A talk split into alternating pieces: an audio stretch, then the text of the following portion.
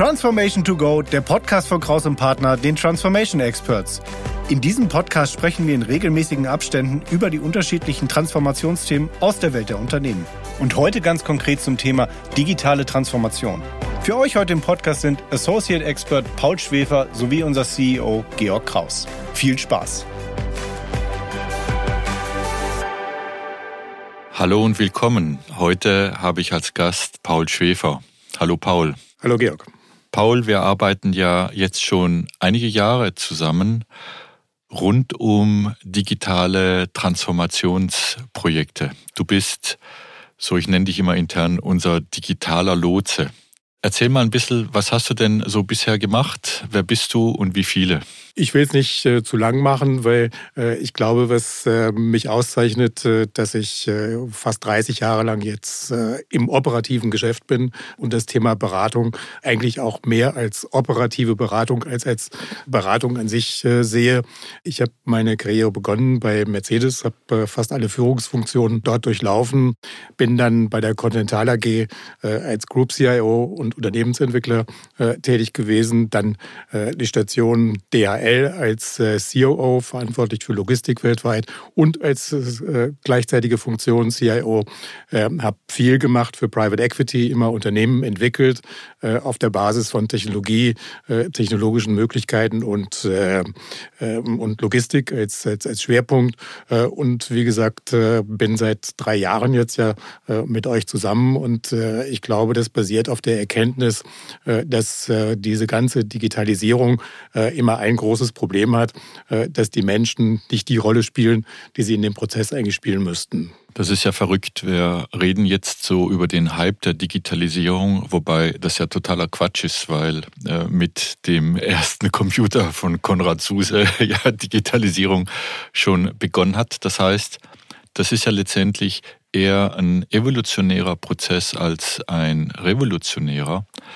Wenn wir aber jetzt quasi in das Jahr 2023 schauen, was siehst du denn eigentlich als größte Herausforderung rund um das Thema digitale Transformation? Also ich glaube, dass es sowohl evolutionär als, äh, als auch disruptiv ist. Und das ist genau das, das Thema.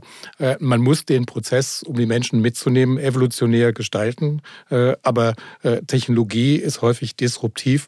Äh, und genau diesen Gegensatz, äh, ich glaube, den muss man so hinkriegen. Und es gibt so verschiedene Phasen, die natürlich in dieser Digitalisierung ganz wesentlich sind. und das ist auf der einen Seite vielleicht in dem industriellen Zusammenhang das Thema ERP ERP. Äh, in Zukunft wird es äh, sicherlich ganz stark das Thema AI sein, weil ich glaube, äh, wenn wir uns darüber unterhalten, welche Möglichkeiten darin stecken, und das ist genau der Kern dessen, was, was ich tun möchte oder tue, nämlich die technologischen Möglichkeiten in unternehmerischen Wert umzusetzen, dann ist das disruptiv an den Möglichkeiten. Es geht aber nicht in der Umsetzung. Und das ist genau da, der Grund für mich, warum das häufig scheitert, äh, dass man diesen Gegensatz äh, nicht aufheben kann. Ne? Seit ein paar Monaten reden wir ja intern gar nicht mehr so über das Thema digitale Transformation, sondern immer häufiger verwenden wir den Begriff integrierte digitale Transformation. Was meinst du denn damit? Also ich glaube, der, der erste Schritt war, dass man digitale Transformation überhaupt als Begriff genommen hat und nicht nur Digitalisierung, weil digitale Transformation beinhaltet eben schon das Thema Change. Ähm, und äh, weshalb es, glaube ich, notwendig ist, dass man das Thema integriert mit dazu nimmt, ist, dass ich glaube, dass man, wenn man das anfängt, zunächst mal in sein eigenes, eigenes Führungssystem schauen muss.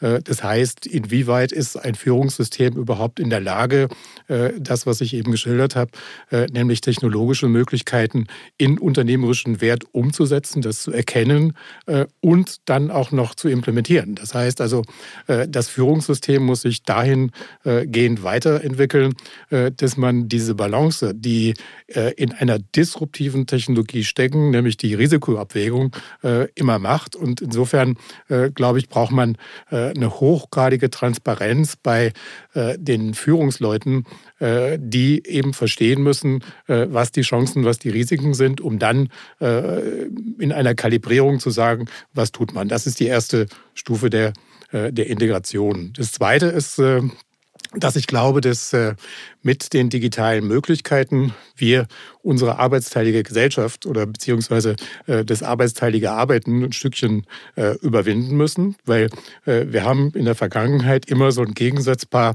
Wir haben Fachbereich und IT, wir haben Fachkonzept, IT-Konzept, wir haben Anwender und IT-Experte. Und diese Grenzen verschwimmen immer mehr. Das heißt, es wird immer mehr äh, ein gemeinsames Thema. Und äh, das ist die zweite Ebene, äh, die ganz wichtig ist. Das heißt also, hier geht es um die Qualifizierung nicht nur der IT-Menschen, sondern auch der Fachbereiche, dass sie IT denken können. Und das ist die zweite Stufe. und die dritte Stufe ist das Thema integrierte Organisation, weil wenn wir heute ähm, über Technologie reden, dann reden wir sehr häufig über eine punktuelle Verbesserung. Das heißt, wir gucken äh, nach dem ROE, was bringt das an genau der Stelle. Ich glaube, dass äh, mit dem Thema äh, Digitalisierung wir viel mehr gucken müssen auf lange Prozessketten. Das heißt, äh, auf kollaborative Modelle, äh, die eben auch über Unternehmensgrenzen hinausgehen äh, und wo der Wert nicht mehr zwar an einer Stelle vielleicht sichtbar wird, aber vielleicht an anderer Stelle mehr Aufwand. Das heißt also, ich kann nicht mehr diese diskrete, singuläre Betrachtung machen, dass das alleine passiert. Und die vierte Stufe der Integration ist natürlich, was häufig stark übersehen wird, dass man Architekturen, äh, Daten, Applikationen äh, und Technologie gemeinsam denken muss. Weil sehr häufig erlebe ich das, dass Unternehmen sagen, ich hätte gern Predictive Maintenance, also um ein Schlagwort zu nennen. Und wenn ich dann frage, welche Maschinen- und Anlagendaten habt ihr denn, dann heißt es, hm, nee, keine. Dann brauche ich nicht über so etwas als Ziel zu reden, wenn mir diese Grundlagen fehlen. Und das ist das, was in den meisten Unternehmen der Fall ist, äh, dass diese Art von Integration, nämlich Daten, äh, Prozesse, Applikationen und Technologie, äh, gar nicht stattgefunden hat. Ne? Und insofern versucht man, das Thema Digitalisierung immer auf einen kleinen Bereich zu beschränken, der aber überhaupt nicht dem entspricht, was ich jetzt darunter verstehe. Ne? Ich erlebe das oft, also wenn wir mal das erste Thema nochmal aufgreifen mit dem Führungssystem, wie oft die, die eigentlich dann über die digitale Transformation entscheiden, selber gar nicht so die, äh, die Technologieexperten oder die digitalen Experten sind. Und selbst wenn du dir ein CIO in äh, das Führungsteam mit reinnimmst, dann blenden die anderen das aus und sagen, mach du halt. Das ja. heißt, es gibt hier immer noch so kein gemeinsame, keine wirkliche gemeinsame Strategie. Aber das liegt äh, daran, weil für viele eben das Thema zu komplex ist äh, und ähm, die die Technologie äh, nicht verstehen. Und ich sage, sie müssen sie auch nicht verstehen. sie müssen aber verstehen, welchen Nutzen die Technologie haben kann fürs Unternehmen. Äh, und deswegen heißt mein Grundsatz, äh, äh, seit ich in dieser Branche arbeite, es gibt keine IT-Projekte, sondern es gibt nur Business-Projekte, die einen technologischen Hintergrund haben. Und die Technologie macht Dinge möglich. Und wenn ich als Verantwortlicher nicht verstehe, wie dieses möglich auch umgesetzt wird, und wenn ich das delegiere an den Technologen, dann wird der Technologie einführen. Und dann passiert das, was ich so oft erlebe, Paul. Ich weiß nicht, wieso deine Erfahrung dazu ist da können Milliardengräber entstehen, wenn es quasi nur Technologie getrieben ist und am Ende also Return of Invest ist ja, äh, also das ist ja eine reine Fantasie dann, die dort genau. entsteht. Und, äh, und das ist aber äh, ein Stückchen Selbstschutz. Das heißt, man hat es mit entschieden, äh, hat es nicht wirklich durchblickt, welche Risiken drinstecken und welche Chancen drinlegen. Es gibt kein Führungssystem, was es tatsächlich auch während der Implementierung steuert, diese Zielerreichung. und dann heißt, okay, jetzt haben wir so viel Geld ausgegeben und dann kommt jemand und sagt, ja, jetzt müssen wir nochmal das und das investieren führen und dann kommen wir zum Ende, äh, ist aber eine ganz schlechte Story, funktioniert nie. Ja. Und das wird eine Never-Ending Story und die wenigsten haben dann die Kraft, äh, weil das ist wieder auch ein Führungsthema, äh, zu sagen, ich stoppe das. Na. Letztendlich sagst du, digitale Transformation muss Chefsache sein. Wir müssen uns als Führungsmannschaft, als gesamte Führungsmannschaft damit auseinandersetzen. Wie machst du das so? Also wenn du jetzt eine Firma hast, die jetzt ähm, das erkennt, dann sagen wir, ja klar, es ist mhm. Chefsache. Was ist so dein erster Schritt? Also mein erster Schritt ist äh, definitiv äh, äh die Führungskräfte zu schulen. Die Führungskräfte zu schulen, nicht äh, im Sinne von, äh, wir machen jetzt irgendwelche Lessons oder irgendwas, äh, sondern mit Interviews, mit Gesprächen, mit äh, äh, Dingen, die sie darauf hinweisen, beziehungsweise sie dahin führt, was denn möglich ist. Und ähm, vom, vom generellen Vorgehen für ein Unternehmen mache ich das in der Regel, dass ich dann im nächsten Schritt ähm, sowas wie einen, einen digitalen Reifegradcheck mache. Das heißt, wo steht man eigentlich mit all den Themen. Das heißt also mit, äh, natürlich mit der Technologie, aber auch mit dem Führungssystem, mit der Kultur, mit der Organisation, mit allen Dingen, äh, die darauf einzahlen. Äh, und äh, dann äh, erkennt man das Delta äh, zwischen dem, was möglich ist und dem, wo man steht. und dann muss man im nächsten Schritt sagen, was trauen wir uns zu und da äh, geht es dann wirklich um Führung. Äh, und da geht es ja auch um Risiken dann. Äh, was trauen wir uns zu, was wir erreichen können? Weil äh, es macht keinen Sinn äh, zu sagen, wir sind äh, von mir aus auf einer Skala von 1 bis 5 auf 1,5. Äh, der Best in Class ist 4,5 und wir wollen jetzt 4,5 werden. Das äh, macht keinen Sinn. Das ist dann ein Zehn-Jahres-Programm. Äh, das kann man nicht steuern, sondern es muss dann handhabbar äh, runtergebrochen werden in Schritte, äh, wie man denn dahin kommt. Es muss einen Weg geben und vor allen Dingen, es muss diesen Mindset geben von dem, was ich eben äh, gesagt habe. Und das ist ein, äh, ist ein schleichender Wandel. Ne? Und da beginnt es eigentlich schon aus meiner Sicht, wenn es zur Chefsache wird, tun sich oft Menschen auf dieser Ebene schwer zuzugeben, dass sie eigentlich Laien sind zu dem Thema mhm. und dass sie da einen echten Personalentwicklungsbedarf selber als Führungsmannschaft haben. Ja, und äh, da gibt es auch ein großes äh, Dilemma, äh, weil viele Unternehmen versuchen, das äh, zu lösen, indem sie sagen, äh, dass sie irgendeine bekannte große Firma mit gutem Namen äh, da reinholen, die soll ihnen das machen. Ist aus meiner Erfahrung nicht der gute Weg, weil diese Firmen optimieren, aber in der Mehrzahl sich selber. So, und von daher äh, glaube ich, äh, das, was ich bei Private Equity kennengelernt habe, äh, das nennt sich Industrial Advisor, die sehr fokussiert auf das, was man gemeinsam als Ziel in einem definierten Wertesystem festgelegt hat, Schritt für Schritt dann erreicht. Und die aber kein Interesse daran haben, jetzt von mir aus ein riesengroßes Geschäft und Technologie zu verkaufen oder noch ein System und noch ein System, sondern die wirklich gemeinsam daran arbeiten, dass äh, man innerhalb des Wertesystems bestimmte Ziele erreicht. Und ich glaube, diese Art von äh, Advisory, die braucht man deutlich mehr als es die heute gibt. Und es gibt auch nicht viele Menschen, das muss ich auch sagen, die das können, weil man braucht eine gewisse Erfahrung, man muss die Dinge selbst gemacht haben.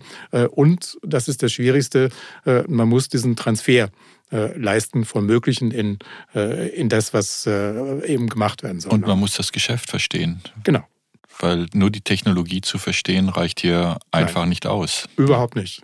Und äh, das ist, glaube ich, der entscheidende Punkt. Und äh, da habe ich natürlich einen riesen Vorteil, dadurch, dass ich äh, 30 Jahre lang äh, die unterschiedlichen Funktionen in unterschiedlicher Größenordnung von ganz kleiner Firma bis äh, Riesenkonzern gemacht habe, äh, dass, dass, dass ich weiß, wie das geht. Und äh, ich habe auch selten sehr junge Leute, die jetzt rein aus der Beratung kommen, erlebt, die sowas tun könnten. So, jetzt ist die Führungsmannschaft aufgeschlaut. Jetzt haben die ein besseres Verständnis, wie Technologie ähm, wie helfen kann, ja. wo und wo auch die, ähm, die Grenzen, die Schwächen oder auch die Stärken davon sind. Jetzt hast du gesagt, okay, ein digitaler Reifegrad. Also mhm. jetzt mal gucken, wo das Unternehmen steht.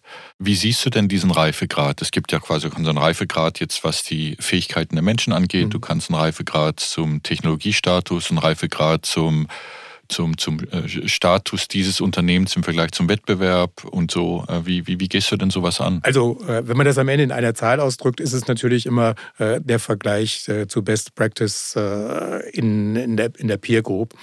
Aber das ist eigentlich nicht der entscheidende Punkt. Der entscheidende Punkt ist, dass es differenziert ist in all den Facetten, die du eben geschildert hast und noch ein paar mehr, wo man sagt, wo sind denn tatsächlich die, die Schwachpunkte? Das heißt, wenn alle gleich sind, dann heißt es, man muss an allen was arbeiten, aber es ist selten so. Äh, aber äh, man muss die Schwerpunkte erkennen und äh, deswegen ein Schwerpunkt, den ich fast immer finde, ist das Thema Kultur und Zusammenarbeit. Weil die Zusammenarbeit im Sinne von kollaborativen Geschäftsmodellen intern das, das Thema Customer Centricity nicht nur auf den Lippen geführt nach außen, sondern auch gelebt nach innen, ist sehr häufig der Schwachpunkt. Und da muss man dann gezielt mit einem Change-Programm dran arbeiten, weil das ist am Ende immer etwas, was die Menschen betrifft und ihr Verhalten haben. Die Realität ist ja, dass eine Organisation um eine Art und Weise, wie ein Geschäft betrieben wird, entstanden ist. Ja. Und dann entstehen Prozesse, dann entsteht eine Aufbauorganisation, dann entstehen bestimmte Fähigkeiten, die die Menschen auch in diese Firma gebracht haben und wie sie, wie sie ihre Arbeit machen. Und jetzt kommen neue Technologien. Jetzt muss ja letztendlich die Art und Weise, wie zusammengearbeitet wird, neu gedacht werden. Richtig. Und das ist ja so das Stückchen, äh, das Disruptive dann auch. Äh, das heißt, wo auf einmal äh, vielleicht ganze äh, Funktionsbereiche äh, keine Relevanz mehr haben oder eigentlich nicht mehr gebraucht würden. Und die Frage ist, wie man als Unternehmen damit umgeht. Weil wir nicht sagen, okay, morgen gibt es sie nicht mehr, äh, sondern das ist ja etwas, was man eben sehr ähm, sensibel in die Organisation einführen wird, sonst verliert man die Menschen und machen nicht mit. Ne? Das heißt, man muss immer etwas finden, äh, warum das auch für alle äh, dann akzeptabel ist. Das heißt also, das Thema Kommunikation, äh, glaube ich, ist auch ein Thema, was an der Stelle wahnsinnig wichtig ist. Und hier geht es überhaupt nicht um Technologiekommunikation, sondern die Konsequenzen. So, und ähm, ich habe das häufig selber äh, erlebt. Das heißt, dass wir äh, wirklich tatsächlich große Brüche äh, erzeugt haben in der Organisation, aber immer mit einem Sinn und erklärt. Äh, und damit äh, haben die Menschen gesagt, okay, das akzeptieren wir.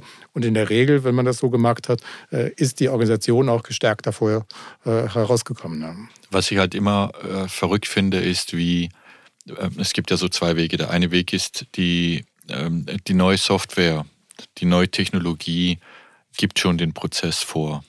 Ja, das ist äh, das Denken und so hat, haben uns einige große äh, Softwareunternehmen versucht, das in den letzten 20 Jahren zu verkaufen, äh, dass man tunlichst nicht äh, an die Software äh, irgendwas anpassen sollte, äh, sondern dass man das, was in der Software enthalten ist, weil das ist Best Practice, dann umsetzen sollte.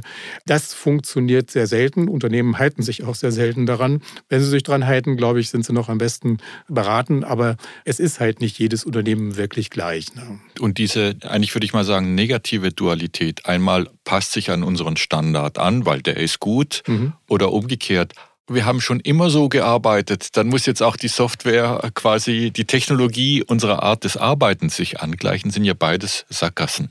Beides sind Sackgassen, weil äh, beides führt äh, dazu, dass man äh, deutlich unterhalb des Möglichen bleibt. Und ähm, ähm, es gibt noch einen Punkt, weil ähm, ich bin auch ähm, Gründer äh, des Anwenderverbandes des CIOs äh, in Deutschland, Voice äh, e.V. heißt es heute, gewesen, bin einige Jahre im Präsidium gewesen. Und der Grund, warum ich das gemacht habe, ist, weil die Industrie, die IT-Industrie ist eine Anbieterindustrie. Äh, das heißt, der Kunde muss das nehmen, was, äh, was an angeboten wird äh, und hat, ist nicht so stark, dass er das so beeinflusst, dass die Produkte so sind, wie der Kunde es eigentlich bräuchte. Und das ist immer noch so. Äh, das heißt, das hat sich nicht fundamental geändert. Äh, und die Anzahl der, äh, der Alternativen, die man nehmen kann, ist eher weniger geworden, als dass sie mehr geworden ist. Das heißt, man wird immer mehr in ein Korsett gezwungen, was den Inhalt angeht. Aber was noch viel interessanter ist, was auch die Innovationszyklen angeht. Das heißt also, große Releasewechsel finden vielleicht alle sieben Jahre statt und wo wirklich dann Innovationen drin ist. Und ich weiß nicht, ob ein Business immer sieben Jahre Zeit hat, äh, das, was sie als innovativ äh, erkannt haben, dann auch umzusetzen. Äh, also insofern ist diese Industrie eben auch kontraproduktiv zur Agilität, die man eigentlich von Unternehmen erwartet. Ne? Ich erlebe das gerade jetzt in einer Fusion, die ich begleite wo jetzt zwei ERP-Systeme eigentlich aus dem gleichen äh, ERP-Unternehmen letztendlich zusammenkommen und wir jetzt eine Roadmap über drei, vier Jahre machen, bis die Integration dann letztendlich ja. der Prozesse erfolgt, ist verrückt. Das heißt, die Leute leben in einer Welt, wo sie sich Krücken bauen müssen, weil das System genau. das nicht und die Technologie das nicht genau. unterstützt. Genau. So, und deswegen äh, das ideale System, äh, was äh, das tun würde, das gibt es heute nicht. Das ist nicht im Angebot. Und insofern muss man natürlich mit dem leben, was da ist. Aber ich glaube, dass es tatsächlich Möglichkeiten gibt, das wesentlich offener, flexibler und damit auch für das Unternehmen agiler zu, zu handhaben. Ein großes Thema, das du immer wieder ansprichst äh, in den Projekten, äh, die wir zusammen machen, ist die Silo-Denke zwischen Geschäft auf der einen Seite und IT oder sagen wir mal die Technolo der Technologiebereich auf der anderen Seite. Ja. Was ist da so deine Erfahrung und deine Empfehlung? Also die Empfehlung äh, habe ich ja in der zweiten Stufe der Integration äh, gemacht, indem ich gesagt habe, es, gibt, es muss kollaborative äh, Geschäftsmodelle geben. Das heißt, die Grenzen zwischen äh, Fachbereich und IT-Organisationen lösen sich auf. Äh, es ist ein gemeinsames Thema, äh, Dinge, die gut sind für die Fachbereiche, dann auch aufzusetzen. Es gibt keinen Anspruch darauf zu sagen, ich brauche das aber und ihr macht das. Ihr seid ja im Servicebereich äh, und ihr müsst es äh, realisieren. Äh, ich habe das in meiner Verantwortung, ich meine, ich bin 16 Jahre lang auch CIO gewesen, ich habe das irgendwann dann sehr strikt gespielt und habe gesagt, ich bin nicht euer Servicebereich, sondern ich, mein Primärkunde ist das Unternehmen ich tue das Beste fürs Unternehmen. Äh, und das ist aber nicht unbedingt deckungsgleich mit dem, was das äh, Interesse eines einzelnen Bereiches ist. Aber das ist genau äh, das, dass diese Integration und das ist dann eben Kollaboration, nämlich nicht nur zwischen einem Fachbereich und dem IT-Bereich, sondern auch zwischen verschiedensten Fachbereichen. Das ist mit dieser dritten Ebene der langen Prozessketten sozusagen zu synchronisieren, dass man eben das Optimum über diese langen Prozessketten sucht und nicht in der Funktion des einzelnen Bereiches. Ne? Also faktisch sagst du, äh, IT und Fachbereich müssen die gleichen Ziele haben. Die müssen die gleichen Ziele haben und äh, die Grenzen müssen auch fließend sein. Äh, es gibt in der IT natürlich äh, einen, einen Kernbereich, der sich mit Technologie und Service, nämlich die Bereitstellung der, der Applikationen und all das beschäftigt. Das ist, das würde ich aber als ein Thema sehen, was man möglichst stark industrialisieren muss industrialisieren heißt, äh, ich kann das auch skalieren und äh, ich muss das äh, in irgendeinen Zusammenhang bringen, wo man das besser tun kann, als ich das selber tue. Und alles das, was fachbereichsbezogen und damit unternehmensentwicklungsbezogen ist, das ist ein Kerngeschäft, das muss man stärken. Und heute ist es immer noch so, dass viele CIO-Bereiche sich viel mehr mit dem Thema Service und mit dem Thema Technologie beschäftigen als mit dem Thema Innovation äh, oder was äh, steckt eigentlich in der Technologie? Ne? Ja, faktisch sehen Sie sich als Service Provider. Ja.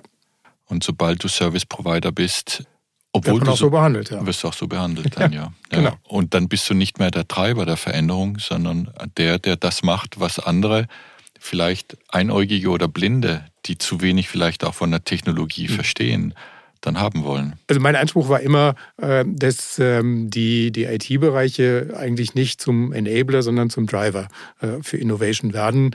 Ähm, da habe ich meinen Anspruch ein bisschen zurückgeschraubt, weil ich glaube, äh, das überfordert viele IT-Bereiche. Das heißt also, das kann man von den einzelnen CIOs nicht verlangen, dass sie eben alle Seiten gut kennen und dann noch Treiber sind. Äh, und insofern muss man das durch äh, Organisationen, wie zum Beispiel dieses kollaborative Geschäftsmodell äh, oder dieses Modell, was wir ja auch entwickelt haben, wie man zusammenarbeitet zwischen Fachbereich und IT dann eben implementieren und dann ergibt sich das von selber.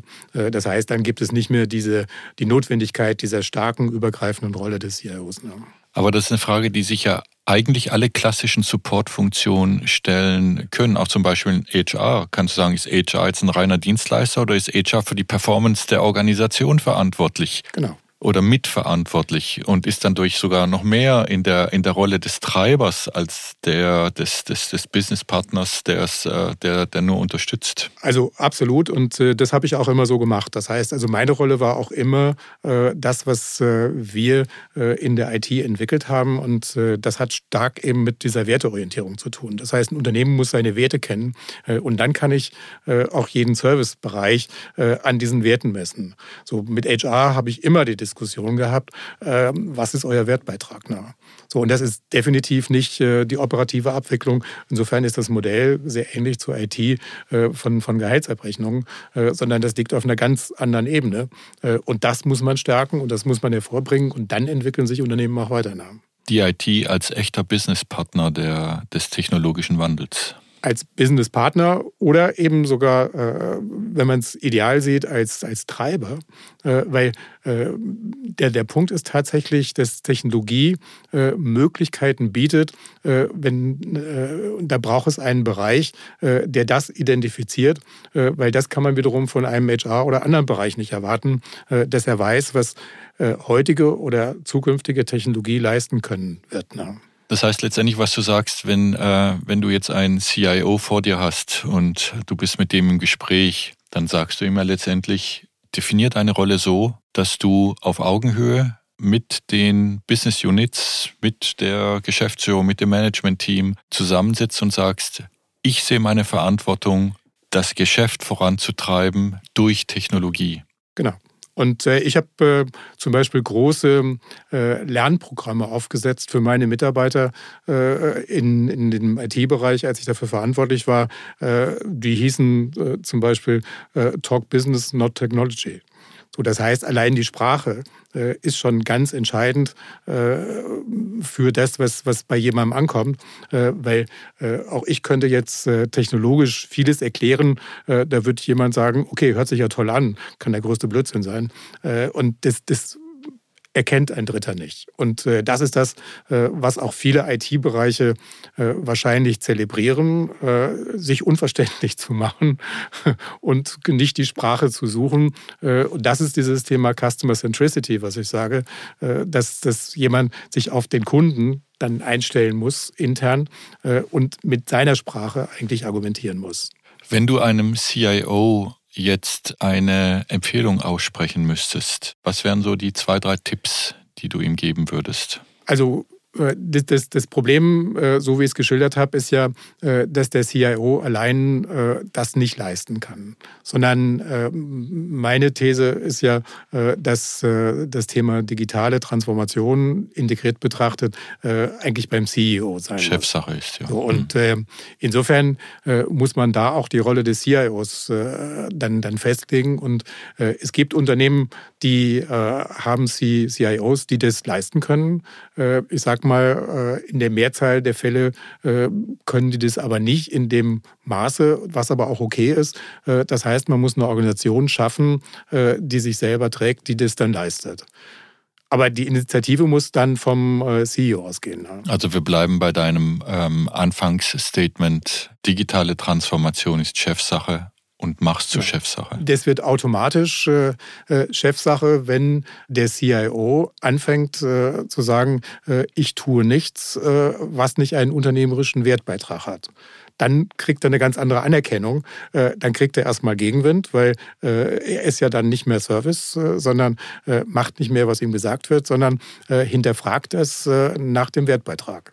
So, und damit äh, kommt man relativ schnell äh, auf die oberste Ebene äh, im Sinne des äh, Supports oder auch nicht. Äh, dann äh, lohnt sich aber auch die digitale Transformation nicht, nicht wirklich.